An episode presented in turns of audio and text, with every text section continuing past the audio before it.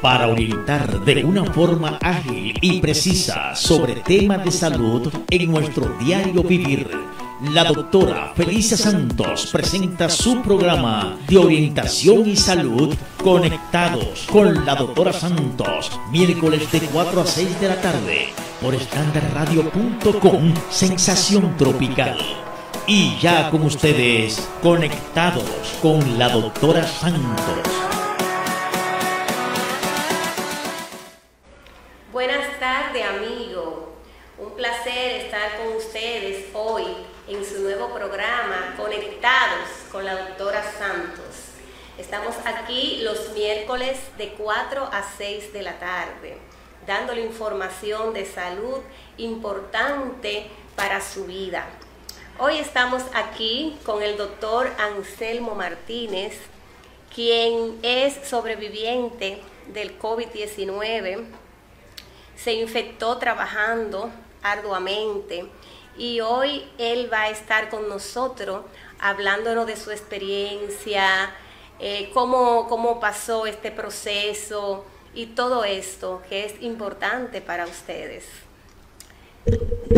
Le, con ustedes el doctor Anselmo Martínez. Anselmo, bienvenido. Gracias por estar con nosotros. Eh, gracias, eh, Felicia, por haberme invitado en esta tarde para yo hablar acerca de este proceso de cómo fui afectado con el coronavirus y la recuperación en sí.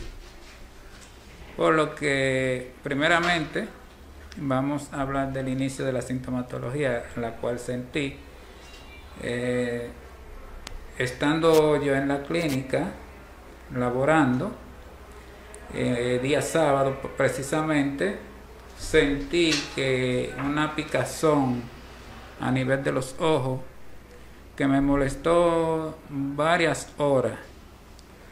Eh, luego no le hice mucho caso a eso, no sabía qué era entonces, eh, terminé mi labor de trabajo, me fui a casa, resultando luego, luego con una conjuntivitis, eh, un enrojecimiento total en ambos ojos, lo cual fue el inicio de, de esta enfermedad. De esta enfermedad, pero cuando usted trabajaba, usted estaba debidamente protegido eh, no sabe en qué momento, si fue en la casa, si fue en la calle que se contagió. ¿Cómo fue ese, esa...? Eh, eh, estaba protegido ese día, sí. incluso tenía mi lente de contacto, tenía mi mascarilla y mi bata y mi cosa. Y pienso, a veces no sé realmente cuál fue la causa de la infectación, porque como mi esposa también es bioanalista y trabaja precisamente con pacientes de COVID. No sé si fue ella a mí o yo a ella, porque ella fue afectada también.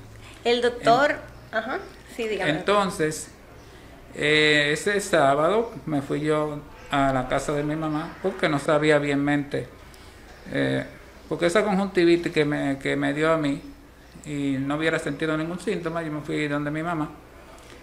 Eh, domingo persistía la conjuntivitis ya el domingo en la noche me dio la primera fiebre. Esa fiebre me dio, me tomé un acetaminofén, 500 miligramos, lo cual me bajó la fiebre en lo inmediato. El lunes, el día de trabajo, me toca ir a la UNA. Eh, me fui a trabajar, no sentía ni fiebre, no sentía ningún otro malestar ni nada. Entonces, luego ya en la noche del lunes, ese lunes, eh, comencé a sentir fiebre alta, muy alta la fiebre. Amanecer en martes, que precisamente el día de mi cumpleaños, 21 de abril. Wow.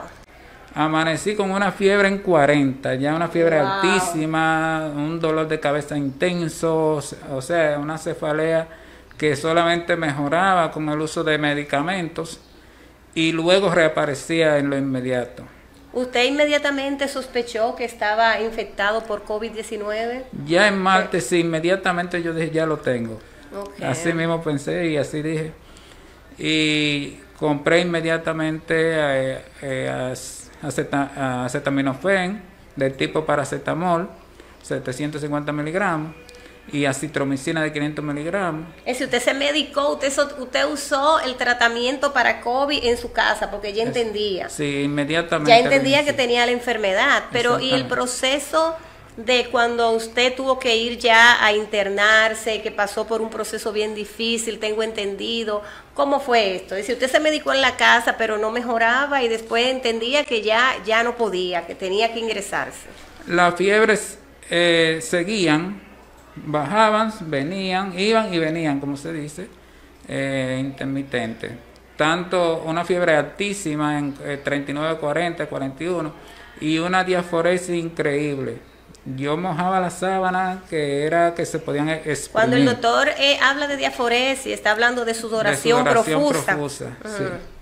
Y ya entonces para el jueves me hice la prueba.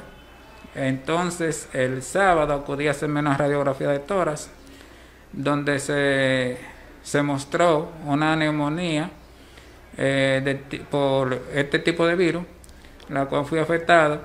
Y para el lunes eh, seguía la fiebre, entonces ya el miércoles de esa semana siguiente acudí al hospital donde yo fui ingresado para fines de tratamiento. ¿Y, inició dificultad respiratoria, broncoespasmo, ese tipo de, manifestación usted sintió por lo que fue ingresado? Eh, no, no, no hubiera sentido ningún tipo de dificultad respiratoria. Eh, fui ingresado por la neumonía que presenté y la fiebre intensa y la cefalea que tenía. Por eso fui ingresado, la cual fue, eh, fue tratada en lo inmediato allá en el hospital y fui evaluado por un doctor de neumólogo y un internista, lo cual me ingresaron. Wow, ¿y, cómo usted eh, se ha sentido ya luego de, este proceso? Eh, han fallecido muchos colegas nuestros, conocidos y no conocidos eh, de la carrera, que han perdido su vida en la batalla. Usted es un héroe que todavía está al frente de esto, como estamos la mayoría de los médicos. ¿Cómo ha sentido? ¿Ha sentido quizás impotencia? por la crisis sanitaria que está pasando no solamente en nuestro país, sino el mundo. Eh, bien, eh, en momentos quizás he sentido impotencia porque eh, no tenemos la, los cuidados necesarios, no tenemos las preparaciones necesarias, eh, los equipos deseados, donde nosotros, cada médico, tiene que buscar de, de donde quiera protegerse de la manera que quiera protegerse, inventar él lo que quiera para poder defenderse de este virus. Entonces, eh, yo me he sentido bien, gracias a Dios, pero este virus no es, es, un virus que tiene unas manifestaciones que desconocemos realmente porque tiempo después el paciente presenta dificultad respiratoria eh, momentánea en la cual tú puedes sentir una dificultad respiratoria momentánea y estas desaparecen en lo inmediato. Y tú sigues una vida normal porque no sientes nada, pero de repente te vienen esas dificultades respiratorias, como una fatiga, como un cansancio. Eso puede pasar en su caso, doctor, porque sabe que hay muchos pacientes que hacen un distrés respiratorio agudo, producto del COVID, de la neumonía que provoca fibrosis, y que ese paciente eh, termina en, entubado y muchas veces eso lo lleva a la muerte realmente, porque una de las manifestaciones del COVID es que produce fibrosis pulmonar. El pulmón no se puede expandir y está fibrótico y por esta razón el paciente pudiera eh, causarle eso, una dificultad respiratoria que tenga que terminar en una máquina de ventilación. Le damos gracias al Señor que ese no fue su caso y que hoy está aquí sano y que puede darnos su testimonio y sé que le va a servir a muchas personas. Eh, porque a veces yo pienso que el servir, eso es lo mejor que Dios eh, no pudo dejar a nosotros. El ser médico es una carrera hermosa porque usted puede servir, cuando usted lo hace por vocación, por amor. y yo creo que no hay dinero que valga eh, ante lo que nosotros estamos viviendo ahora con esta pandemia. Todo lo que estamos trabajando con COVID sabemos que realmente es un trabajo que a veces no sabemos si sería quizás por las debilidades de insumos, por decirlo así, que tienen muchos centros y quizás a raíz de eso muchos colegas se han infectado. Eh, el COVID ahora mismo estamos en un nivel que usted puede infectarse en la calle, en cualquier lugar. Pero entiendo que el que está trabajando en esta área debe de tener un insumo y debe de tener un personal incluso que le ayude a vestir y a desvestir al médico para evitar contaminación, como lo han hecho, por ejemplo, países desarrollados. Nosotros debemos de aprender y, de implementar las cosas buenas de los otros países. Y yo creo que eso es, eh, nosotros ninguno estamos exentos a no infectarnos, tenemos que estar preparados para eso. Y vamos a esperar si llega pronto la vacuna, que a propósito, doctor, en Rusia van a comenzar a implementar ahora a partir de octubre, van a comenzar a vacunar la población. Eh, entre tantos países que están en esas vacunas, como Estados Unidos, China, que, ya incluso están comenzando a probar, pero que falta un proceso todavía, que no han terminado esa fase 1, pero Rusia ya entiende que ya puede, por ejemplo, comenzar a, vacunar. Incluso ya se está pensando que en octubre se va a comenzar a vacunar la población entre lo que es médico y maestro. Ahora, lo que yo me pregunto es, doctor, ¿cómo llegarán todas esas vacunas a 6 mil millones de personas, porque hay que vacunar la población general. Eh, el hecho no es, por ejemplo, Rusia, que probablemente se vayan a vacunar un, una élite, pero cuando comiencen a comercializar esa vacuna, cuáles son las personas, si va a llegar rápidamente, porque eso va a ser un reto ahora. Si puede llegar rápidamente a todos los países, continentes, que todo el mundo pueda vacunarse de manera rápida, a ver si eliminamos por completo, erradicamos el COVID. ¿Qué usted piensa de eso? Bien, es un, es un gasto económico el cual tiene que ser cubierto por el gobierno. Eh, tiene que hacer un gasto en sentido general para que la población pueda ser vacunada y que esta vacuna lleguen a, a todos, a todo el mundo, porque todo el mundo la necesita. Primeramente yo pienso que se van a vacunar los médicos y las enfermeras y las bioanalistas y el personal de salud. Lo que están en la primera fila, lo que están en la primera fila debe de ser vacunado. Porque tenemos que prevenir primero el personal antes de poder vacunar a los demás, porque tenemos que proteger. Entonces es un gasto que el gobierno va a tener que cubrir y Pero que es la economía no está buena en ninguna parte del mundo, ahora mismo este mundial, por lo que son un, un, costo bastante alto, que el cual tenemos que, que sopesar con, con nuestro trabajo también. Así es, pero gracias a Dios que por lo menos tenemos ya una luz en el túnel. Tenemos una luz, antes no teníamos nada, ahora tenemos que perseguir eh, que se inicie ya el proceso, porque el primer paso es que se inicie, que esas personas estén inmunizadas, verdaderamente estén inmunizadas por el, por el COVID, porque lo que resulta con las vacunas es que debe de pasar un proceso en, que, en ver cuáles son los resultados positivos o negativos, cuáles son efectos secundarios que puede dar esa vacuna, es decir, no hacer las cosas con rapidez, sin, sin estar bien pensado. Ahora, yo entiendo que ya cuando ellos decidieron, eh, ya eh, dieron esa, esa noticia de que ya a partir de octubre se va a comenzar a vacunar esa población y que ya de ahí en adelante se va a comenzar a comercializar para eh, vacunar la población general. Eso es estupendo, eso es una noticia maravillosa. Ahora, ¿qué yo digo? Eh, la población general, porque imagínate, nosotros estamos en República Dominicana, de Rusia a República Dominicana hay mucha distancia. ¿Cómo va a llegar esa vacuna a República Dominicana? Porque hay varios países que están en esa misma en ese mismo renglón, como es China, como es Estados Unidos, que ya incluso están bien avanzados en el programa de la vacuna contra el COVID.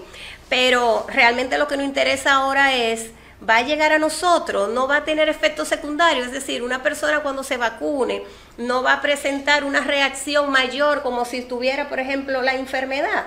Todas esas cosas tenemos que estar bien claro antes de nosotros eh, ser vacunado, pero de, si, si se está trabajando en ella y ya está, qué bueno, gloria a Dios, porque así vamos a evitar tantas muertes de colegas nuestros que fueron héroes, murieron en el trabajo, un ejemplo suyo que está vivo para contar este testimonio de tantas personas, amigos, familiares, allegados que han perdido la vida con el COVID.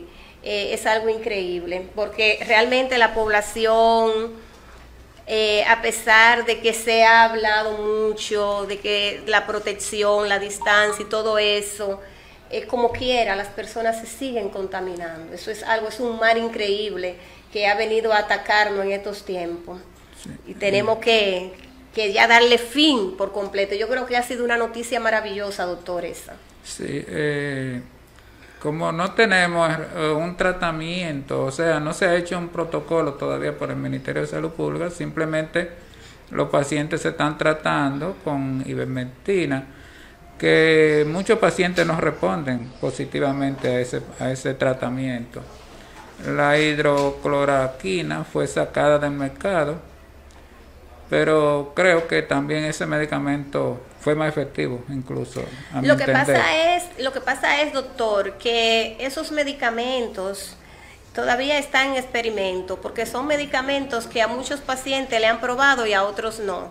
Entonces, como es una enfermedad eh, que apenas tenemos meses, desde diciembre pasado, conociéndola y, y llevando su naturaleza, dándole seguimiento a cómo es la naturaleza de la enfermedad, a medida de que si el paciente, por ejemplo, me, ya sabemos que va a presentar una inflamación, vamos a darle antiinflamatorio. La ivermectina es un medicamento excelente que antes se utilizaba como antiparasitario, o se, usa, mejor dicho, como antiparasitario.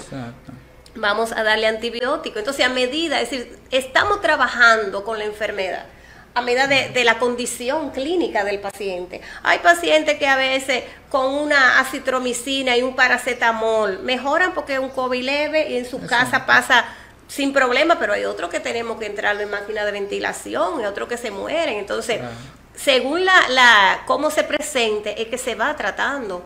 Eh, la enfermedad, porque esto nosotros no teníamos una literatura de que esto viene así, la enfermedad, oye, es la realidad, eh, esto agarró al mundo de prevenido, el COVID. Pero entiendo que para el tiempo que lleva, la enfermedad se ha trabajado muchísimo ¿eh? y se, ha estudiado y se está trabajando y se sigue y se va a seguir avanzando con ella. Y vamos a salir de ella, vamos a erradicarla por completo. Yo, lo, yo confío en eso y yo lo pienso así. Sí, eh, hay que darle gracias a Dios por todo, porque Dios es el que permite las cosas realmente. Y eh, yo soy un sobreviviente, gracias al Señor. Y creo que que esto me impulsa, aconseja siempre a la gente, los pacientes que van al consultorio, que van allí, a los vecinos, pónganse su mascarilla, cuídense y orientarlo con respecto a, la prevención y promoción como médico familiar que son. Eh, cualquier sintomatología, tienen que acudir al médico en lo inmediato, buscar informaciones y tratarse rápidamente porque si tardamos a tratar eh, este virus, que es un virus mortal que produce esta inflamación a nivel de los bronquios y que normalmente se encuentra en la orofaringe en su inicio de, de, sintomatología, que puede ir entre 5 a 14 días. Eh, este virus realmente vamos a decir que es un virus que desconoce todo el mundo, y no las manifestaciones que da son variadas en diferentes pacientes. Hay otros que pueden sentir 3 y 4 síntomas, otros pueden sentir 7 o 5 síntomas de tanto que tienes. Y va a depender de cada individuo, de las condiciones patológicas que se encuentre, que tenga una patología agregada como la hipertensión arterial, la diabetes mellitus, un paciente falsémico o asmático, tienen más riesgo de morir que otro tipo de paciente. Por lo tanto, debemos cuidarnos todos con el mismo cuidado y la misma prevención, usando la mascarilla, lavándonos las manos cada vez que se pueda. Muchísimas gracias, doctor. Muchas gracias de verdad por, por haber venido aquí a, a mi programa a orientarnos, a darnos su experiencia. Eh, realmente el doctor Anselmo Martínez, médico familiar, es un gran guerrero, es un héroe, un sobreviviente del COVID y, qué bueno que pudo pasar esta situación. Mi gente, síganos, eh, manténgase en sintonía, nosotros regresamos en breve. para orientar de una forma ágil y precisa sobre temas de salud en nuestro diario vivir. La doctora Felicia Santos presenta su programa de orientación y salud conectados con la doctora Santos, miércoles de 4 a 6 de la tarde por estandarradio.com, sensación tropical. Y ya con ustedes, conectados con la doctora Santos.